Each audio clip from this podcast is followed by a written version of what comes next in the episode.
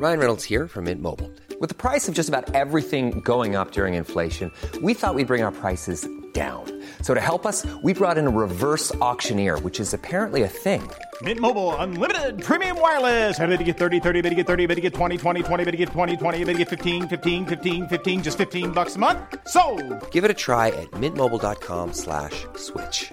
$45 upfront for three months plus taxes and fees. Promo for new customers for limited time. Unlimited more than 40 gigabytes per month. Slows. Full terms at mintmobile.com.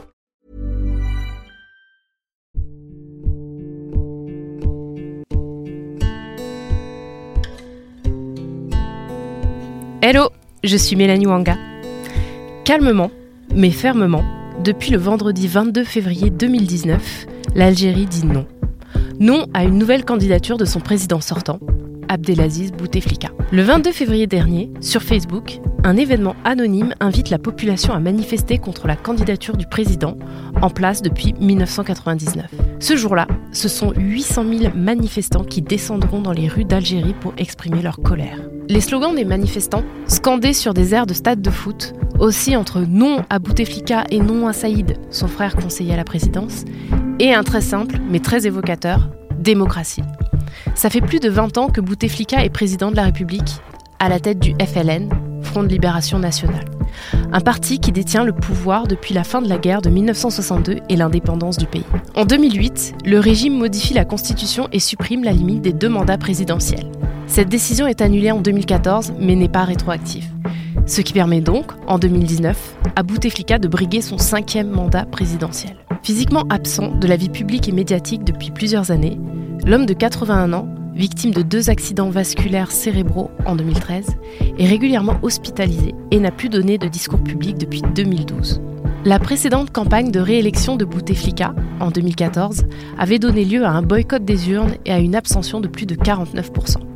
Aujourd'hui, la candidature de cet homme âgé, diminué, hagard et au pouvoir depuis deux décennies est vécue comme une humiliation par une très grande partie de la population algérienne qui ne veut pas voter pour une photo. Comment les Algériens vivent-ils cette explosion de mécontentement démocratique qui ressemble quasiment à une libération? Ce sera notre épisode du jour. Bienvenue dans Programme B.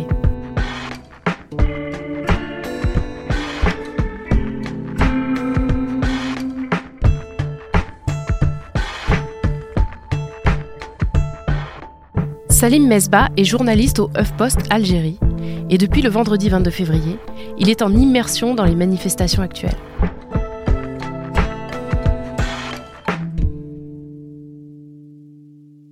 Alors, qui est-ce qui compose ces manifestants euh... Toute la population. C'est ça ce qui est extraordinaire, c'est que ça touche toute la population. C'est toutes les couches sociales qui sont représentées euh, euh, dans ces manifestations. Il y a il y a du populaire, euh, il y a les classes moyennes, il y a tout le monde est dans la rue. Euh, les étudiants, les artistes, c'est ça ce qui est extraordinaire, c'est que c'est une grande partie de l'Algérie qui dit que ça suffit. Voilà, c'est ça qui est le, la, grande nouveauté, c'est que généralement, ce qui se passe en Algérie, c'est que les, couches populaires, euh, la jeunesse euh, euh, déverse son flot de rejet, de haine contre ce pouvoir dans les stades. le stade est cet endroit clé qui permet à cette jeunesse d'exprimer son, son, rejet de ce pouvoir. Euh, cette fois-ci, non. C'est toute une couche populaire euh, algérienne qui se retrouve dans la rue euh, pour demander le départ de ce, de ce pouvoir. Comment c'est vécu sur place par euh, les habitants et, et, et, les citoyens en général? Il bah, y, a, y, a une, y a une comment je pourrais dire ça? Je pense que ce que je ressens, c'est comme, une, comme un réveil. C'est comme quelqu'un qui est resté dans le coma pendant un bon bout de temps, qui se réveille et tout d'un coup, qui, euh, voilà. C'est euh, ça, le sentiment qu'il y a quelque chose qui se passe. On est tous en train de se dire, on est en train de vivre quelque chose d'historique. Et à votre avis, pourquoi ça arrive maintenant, sachant que au moment du printemps arabe, l'Algérie était l'un des pays absents? Et pourquoi il y a maintenant cette explosion de ressentiment? Alors le printemps arabe, le pouvoir a pu, euh, a pu le contourner parce qu'il a distribué de l'argent. Il y avait de l'argent. Et il, a fait, comme il sait très bien le faire, il a acheté la paix sociale, il a permis aux jeunes d'accéder à des crédits, euh, voilà, et, et, donc ça a calmé tout le monde. Euh, cette fois-ci. Alors, cette fois-ci, la situation économique n'est pas la même, il y a moins d'argent, donc le pouvoir ne peut plus se permettre de déverser autant d'argent, de proposer autant d'argent qu'avant. Donc, euh, il y a aussi ce facteur qui est aussi important, et puis euh, incontestablement, il y a un rejet euh, de, de, du cinquième mandat. Il y a un véritable rejet de cette classe politique. Alors, il y a le, président à qui on demande de partir, hein, on n'en veut plus, mais il y a aussi un rejet de cette classe politique, euh, que ce soit celle du pouvoir ou celle de l'opposition, parce que ce mouvement euh, est, j'allais dire, apolitique. C'est-à-dire que les partis n'ont pas de prise sur ce mouvement. L'opposition, elle est prise de court. Euh, donc, euh, c'est franchement un, mouvement euh, qui, euh, que le pouvoir n'arrive pas à gérer, d'où cette difficulté actuellement à euh, pouvoir contenir ce mouvement-là.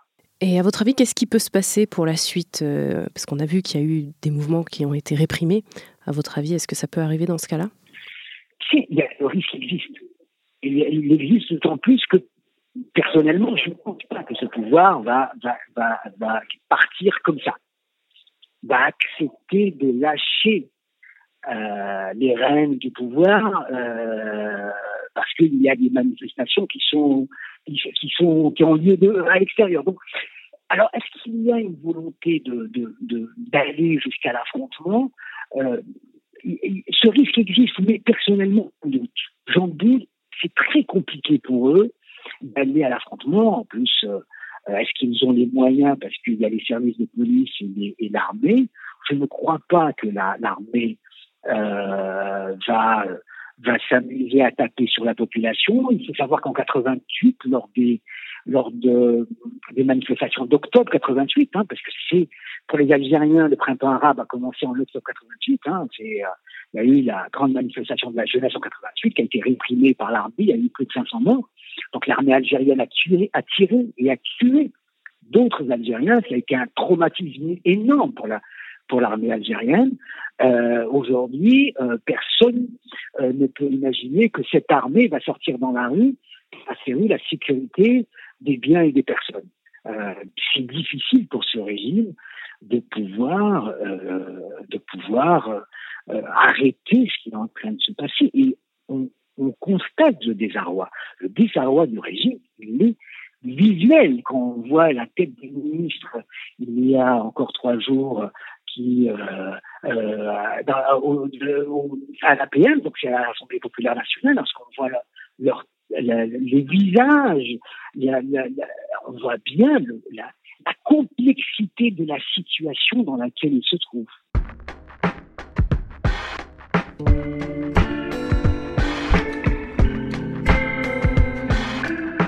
Pour obtenir un éclairage différent, j'ai rencontré Malika Rahal, historienne chargée de recherche à l'Institut du temps présent au CNRS et spécialiste de l'histoire de la colonisation française en Algérie. Je lui ai demandé comment elle analysait ce mouvement et en quoi elle le considérait comme historique. Je ne sais pas depuis combien de temps on n'a pas vu en Algérie un mouvement euh, d'abord avec des foules aussi grandes et puis avec des foules qui euh, couvrent vraiment euh, l'ensemble du territoire. Je pense que j'ai l'impression qu'il n'y a pas une localité qui n'est pas, qui pas concernée.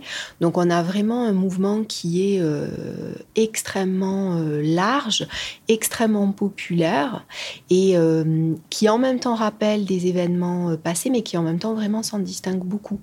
Euh, par exemple, je, me demandais depuis quand on n'avait pas vu ça. Alors je me disais, ok, dans, le passé euh, récent, on a vu euh, des mouvements quand même assez spectaculaires au début des années, à la fin des années 80.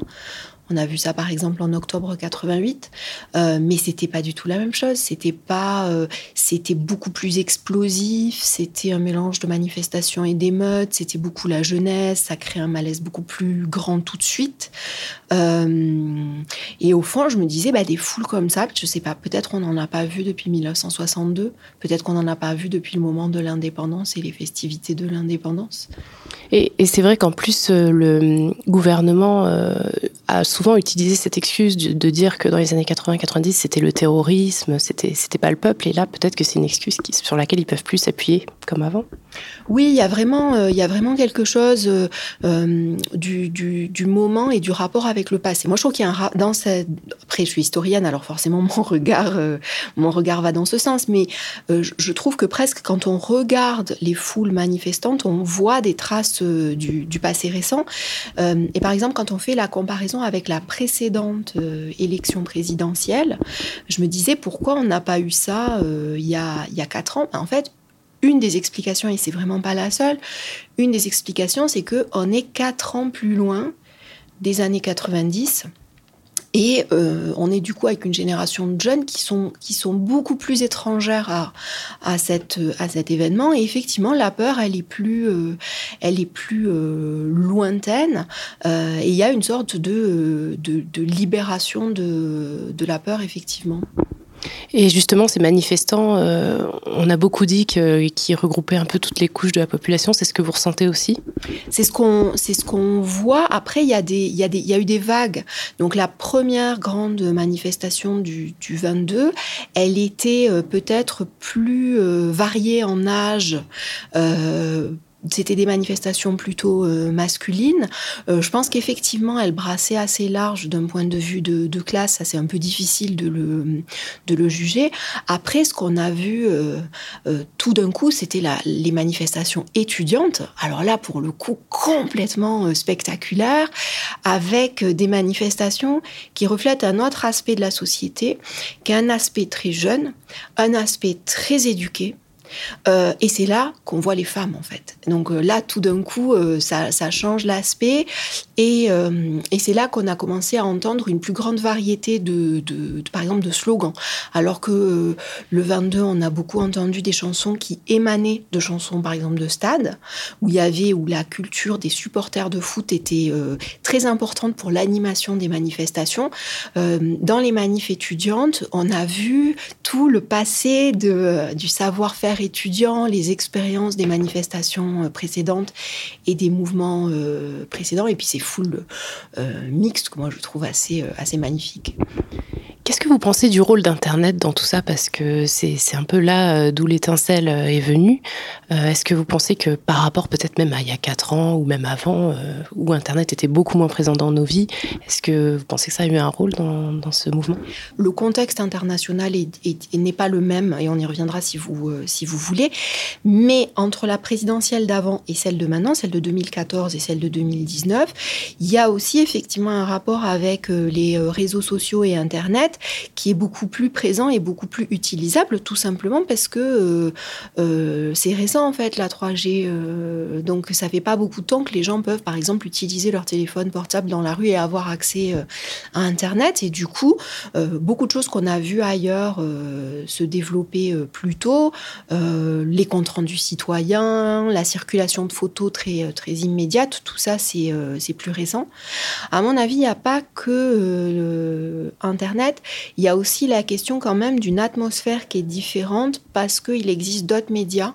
Euh, elles existaient peut-être auparavant, mais elles n'étaient pas aussi puissantes. On a beaucoup de chaînes de télévision privées, alors qui sont euh, qu'on aime bien détester parce qu'elles sont euh, de qualité très inégale, parfois très contestables sur le fond, pas forcément cohérentes dans leur. Vous pensez à quel type de chaîne bah, Par exemple, on a des chaînes comme Shorok, comme Nahar et euh, aussi YouTube au fond, euh, euh, avec des, des YouTubeurs et des, et des blogueurs et des, des, gens qui interviennent régulièrement, des gens comme Amir DZ par exemple, qui ont vraiment quand même un nombre de vues assez, assez spectaculaire. Ça, ça crée des espaces un peu différents et ça donne une atmosphère qui n'est pas tellement celle de il y a, de il y a, de il y a quatre ans.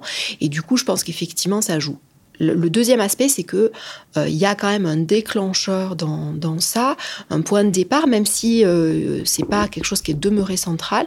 Il y a quelqu'un qui a utilisé ça depuis longtemps. Euh, c'est un peu, je le dis beaucoup, mais c'est le zébulon de la scène politique algérienne, c'est Rachid Nekez. Et en fait, c'est là le point de départ. Si on veut chercher le point de départ concret, avant le 22, euh, donc il est candidat à la présidentielle. Il est, euh, une espèce d'animateur de quelque chose depuis plusieurs années, et c'est quelqu'un qui utilise beaucoup les réseaux sociaux et la vidéo pour se faire connaître. C'est quelqu'un qui a l'air d'être riche à, à millions, il n'a pas besoin de travailler, il a le temps de faire ça. Euh, et c'est aussi quelqu'un qui est, euh, je ne sais pas comment le décrire, euh, sur le fond, je ne sais pas du tout quel est son fond, quel est son programme, je ne pense pas qu'il en ait un, mais il a ce côté très direct, très rencontre avec les gens depuis longtemps. Quelqu'un qui poste par exemple une vidéo par jour depuis vraiment longtemps et qui, dans sa quête de signature pour pouvoir se, se présenter à la présidentielle, a fait un certain nombre de rencontres et il y a eu un certain nombre de manifestations autour de lui, déjà très impressionnantes dans les jours avant le 22. Et je pense qu'il y a peut-être là un des points de départ, des images qui ont circulé, qui montraient ces foules et qui ont un peu libéré le truc du, du, du 22, même si après, c'est plus du tout lui qui est au centre des choses. Justement, j'allais vous demander le, le rôle de l'opposition dans tout ça, parce qu'on dirait qu'ils ont été aussi pris de court un peu par le mouvement. Euh, je crois que le mouvement, de toute façon, ne revendique euh, pas nécessairement un parti ou, ouais. ou autre. Donc, euh, j'aurais bien aimé avoir votre analyse sur ça. D'abord, dire que quand même, dans les manifestations, euh, l'objectif qui est revendiqué, c'est le non au cinquième mandat. Et c'est quelque part un objectif un peu à, court terme, euh, peut-être un objectif assez réalisable. Il n'y a, pas de, tellement pour le moment de demandes qui vont beaucoup plus loin. Euh, il n'y a pas dans ces foules un très grand euh, romantisme révolutionnaire pour un avenir qui chante, etc. Enfin, pour le moment, en tout cas, je ne le vois pas trop. Après, on a un certain nombre de gens qui cherchent à organiser euh, des, des, demandes citoyennes un peu plus, euh, euh, un peu plus structurées.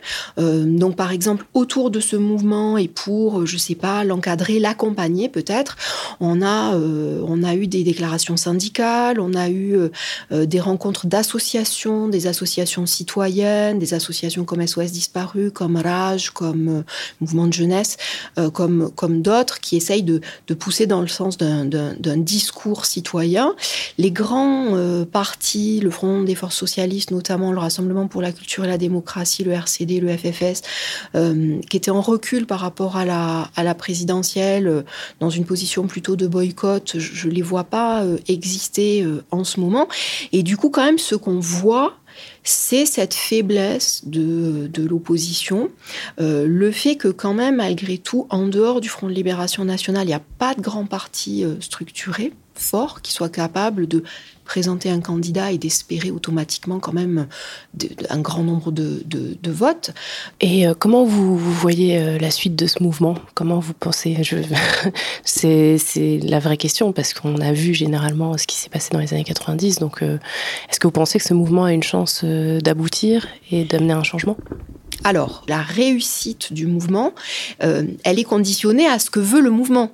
Euh, voilà. Et du coup, pour le moment, on en est là, on en est à une demande qui est celle de pas un cinquième mandat euh, de, de Bouteflika. Donc, il y, a ces possibilités-là de, de sortie. Le report de l'élection ou bien le changement du candidat de Front Libération Nationale en revanche, si Bouteflika demeure le candidat, ça serait très difficile pour quelqu'un d'autre d'espérer le battre dans l'élection, tout simplement parce que il est le candidat du parti qui est celui qui a la plus grande force de frappe. Euh, et du coup, à ce moment-là, c'est très très difficile d'imaginer ce qui, euh, peut se passer et des scénarios pour sortir d'une un, tension à ce moment-là qui serait plus euh, plus forte. Là, la question s'adresse euh, à la citoyenne en tant que en tant que citoyenne. Euh, pourquoi, pour vous, c'est historique ce qui est en train de se passer? Oh là là, parce que euh, parce qu'il y a quelque chose d'une voilà, c'est un peu émouvant aussi. Hein. Euh, parce qu'il y a quelque chose d'une libération, parce que il y a de l'histoire dans ce qui se joue, parce que je suis pas sûre d'avoir déjà vu euh, des manifestations aussi contenues, aussi euh, où, les, où les manifestants sont aussi préoccupés par euh, le, refus du débordement, le refus du passage à la violence, et que de l'autre côté, euh, du côté des, euh, des forces de l'ordre aussi, on a l'impression d'assister à quelque chose qui est quand même extrêmement retenu. C'est-à-dire il faut que ça aille le plus loin possible. sans que ça, ça, ça, ça déborde.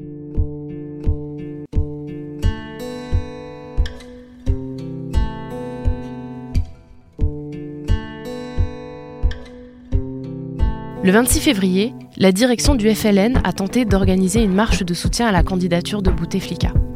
Mais même parmi les cadres du parti, on refuse de soutenir le candidat. Un sénateur a expliqué Aujourd'hui, personne au FLN ne veut organiser de manifestation. Un désaveu qui vient donc du cœur du parti lui-même. Nous enregistrons cet épisode vendredi 1er mars et la situation va sûrement évoluer ce week-end. Je laisse le soin à mon collègue Thomas Rozek de compléter avec d'éventuelles nouvelles informations. D'ailleurs, vous le retrouverez dès demain dans le prochain épisode de Programme B. Ce week-end, effectivement, la situation en Algérie a encore évolué. Abdelaziz Bouteflika a limogé son directeur de campagne, l'ancien Premier ministre Abdelmalek Sellal, remplacé par le ministre des Transports Abdelghani Zahalan.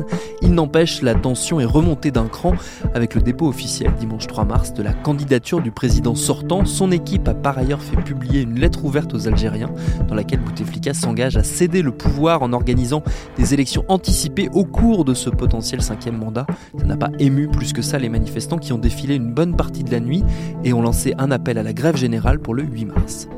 Merci à Salim Mesba et Malika Rahal pour leurs réponses. Programme B, c'est un podcast de Binge Audio, préparé par Lauren Bess et réalisé par Vincent Hiver. Abonnez-vous sur votre appli de podcast préféré pour ne manquer aucun de nos épisodes. Facebook, Twitter et consorts pour nous interpeller. Programme B at binge.audio pour nous écrire. Et à demain pour un nouvel épisode.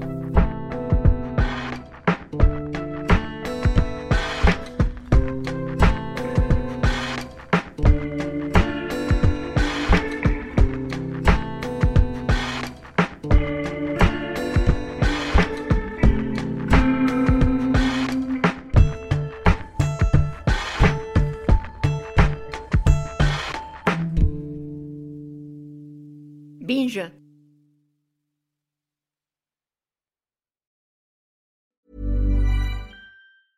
Even when we're on a budget, we still deserve nice things. Quince is a place to scoop up stunning high-end goods for 50 to 80% less than similar brands. They have buttery soft cashmere sweaters starting at $50, luxurious Italian leather bags, and so much more. Plus, Quince only works with factories that use safe, ethical, and responsible manufacturing. Get the high-end goods you'll love without the high price tag with Quince. Go to quince.com slash style for free shipping and 365-day returns.